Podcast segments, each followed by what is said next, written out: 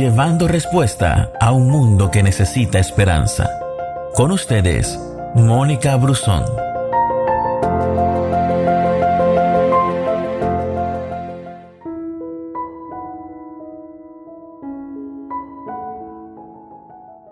A medida que crecemos, intentamos escuchar más y hablar menos.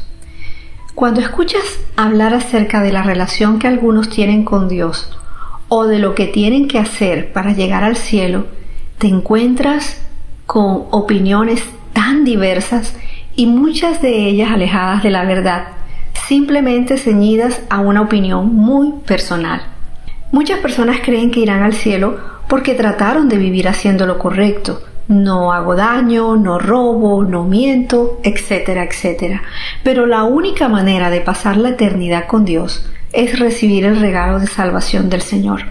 Quien rechaza ese regalo estará separado de Él por toda la eternidad. Deuteronomio 30, 19 dice, Hoy te he dado a elegir entre la vida y la muerte, entre bendiciones y maldiciones. Ahora pongo el cielo y a la tierra como testigos de la decisión que tomes. Ay, si eligieras la vida para que tú y tus, y tus descendientes puedan vivir. Para que una persona sea salva, primero debe reconocer que no es lo suficientemente buena como para merecer nada de Dios. El pecado es una, una rebelión que nos aleja de Él y por mucho que lo intente, no puede evitar volver a pecar porque esa es la naturaleza. Ahora, si se vuelve a Cristo con fe, todos sus pecados son perdonados y es declarada inocente y recibe una nueva naturaleza. ¿Qué pasa si alguien rechaza esa verdad? La verdad de que la salvación viene solo a través de ese sacrificio de Jesús en la cruz. Entonces, esa persona no tiene a quien recurrir. Por muy buenas cosas que haga, no será suficiente para llegar al cielo. ¿Por qué? Porque sus pecados siguen sin ser perdonados. Tú y yo debemos convertirnos en canales de bendición, de llevar a la gente un mensaje sencillo, el mensaje de salvación.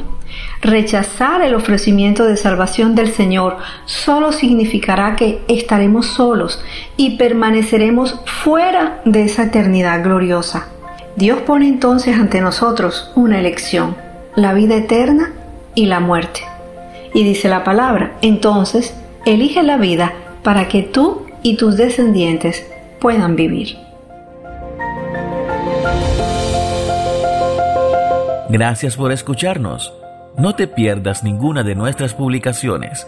No olvides compartir este audio con todos tus amigos. Que Dios te bendiga.